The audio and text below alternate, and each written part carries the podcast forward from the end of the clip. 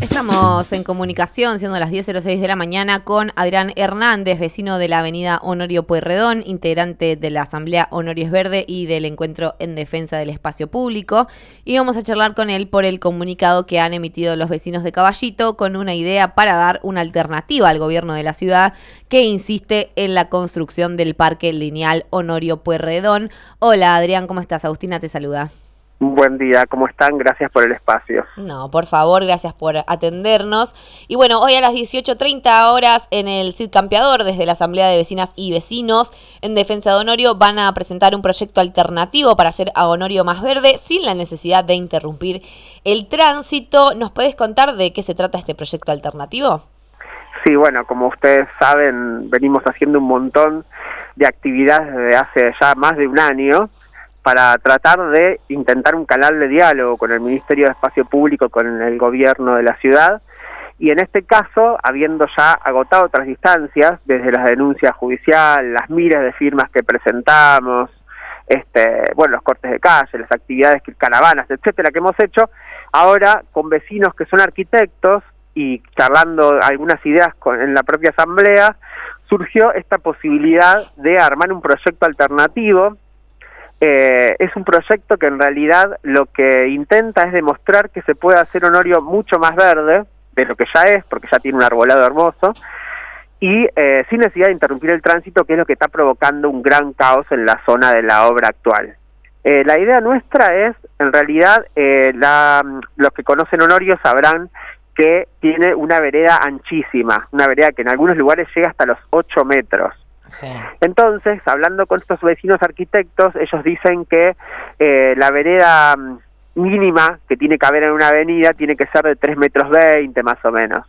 Entonces nosotros se nos ocurrió decir que bueno, que de los 3 metros, en este caso 3 metros 50 elegimos, se puede hacer del resto hasta lo que es el cordón donde está la hilera de, arbolado, sacar esas baldosas que hay ahí y sumar mucho espacio verde y además sacar una de las tres manos de Honorio y también hacer más verde. Entonces sumaríamos la mitad de la vereda actual más una mano, todo verde, sin ningún equipamiento para que no haya cemento de ningún tipo, que sea verde de verdad, que es lo que necesita el barrio.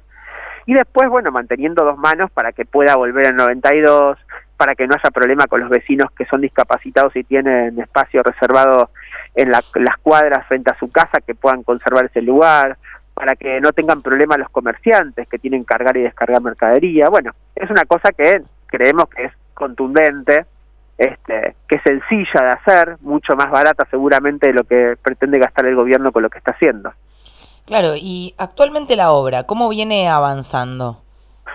Mira, desde que ellos con esa mm, ley bastante trucha, podríamos decir, porque en realidad no presentaron una ley de la legislatura para hacer un parque, sino para crear una calle de convivencia y esa ley que usaron para que presentarla al juez y el juez que les permitió continuar con la obra, este, lo cierto es que están avanzando lento, muy lento.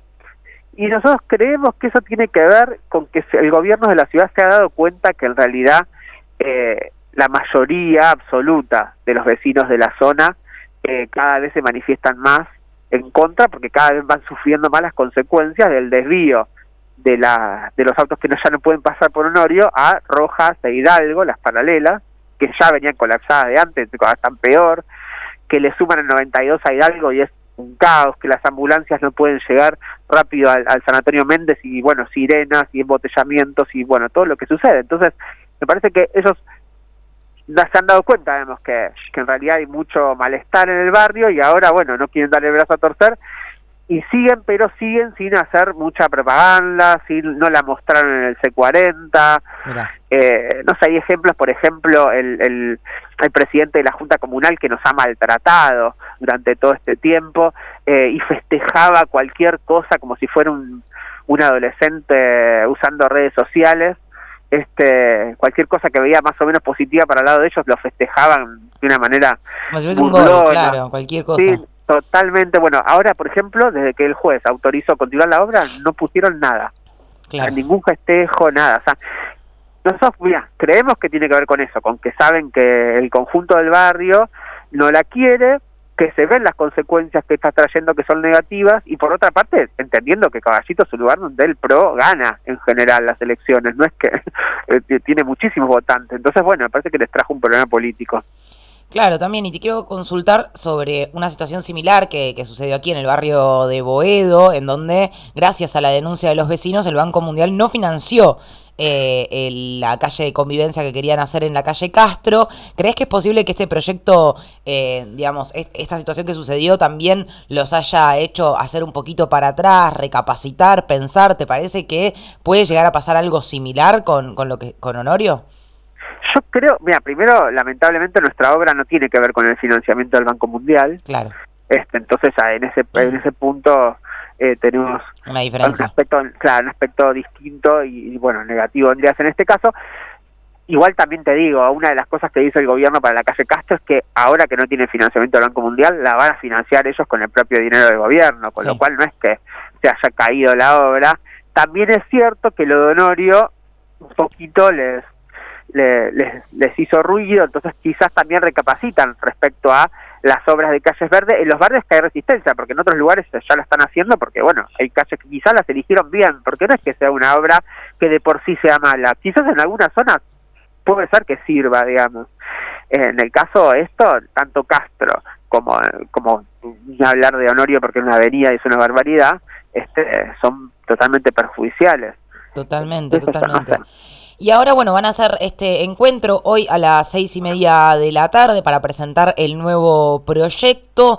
¿Tienen perspectiva de que los reciban desde el gobierno de la ciudad, que los escuchen? ¿Han tenido alguna audiencia o alguna conversación? No, nosotros, digo, mira, desde febrero, cuando cruzamos en una actividad este, que era para la Comuna 15, pero como justo estaba una cuadra de caballitos, fuimos todos y lo vimos a la reta, y la vimos a Clara Mucia, la ministra de Espacio Público, desde aquella vez que ella nos prometió una reunión, todavía la estamos esperando. Ah, Así que imagínate el, nivel de diálogo que han pretendido para con los vecinos.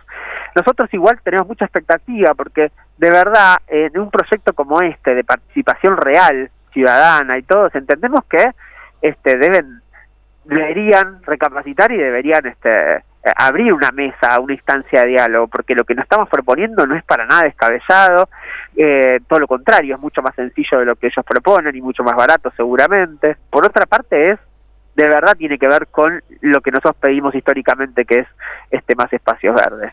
Y ahí aprovecho para decir que nosotros nunca renunciamos a que en realidad el gran espacio verde que esperamos, hace tantos años ya va a ser seguramente dos décadas para algunos vecinos, que son más grandes que yo, eh, es que se construya el parque en el explayón ferroviario del barrio, porque ahí sería un gran pulmón verde, no solo para el barrio, sino para toda la ciudad, y son muchas hectáreas que podríamos sumar de espacio con suelo eh, verde, que sea absorbente, que haya arboleda frondosa, o sea, y eso es un reclamo que no dejamos de hacerlo ni al gobierno de la ciudad, ni al gobierno nacional, que hoy tiene la titularidad de las tierras y que tampoco está haciendo mucho para acordar con el gobierno de la ciudad y, construir un parque que tanto queremos que, que tanto necesitamos también. Bueno, la verdad, muy claro, esperamos que el día de hoy tengan muchísima concurrencia, que este proyecto sea escuchado y como siempre, Adrián, estaremos atentos y atentas a cualquier novedad para poder volver a hablar. Eh, lo siguen en Instagram, arroba no al parque lineal Honorio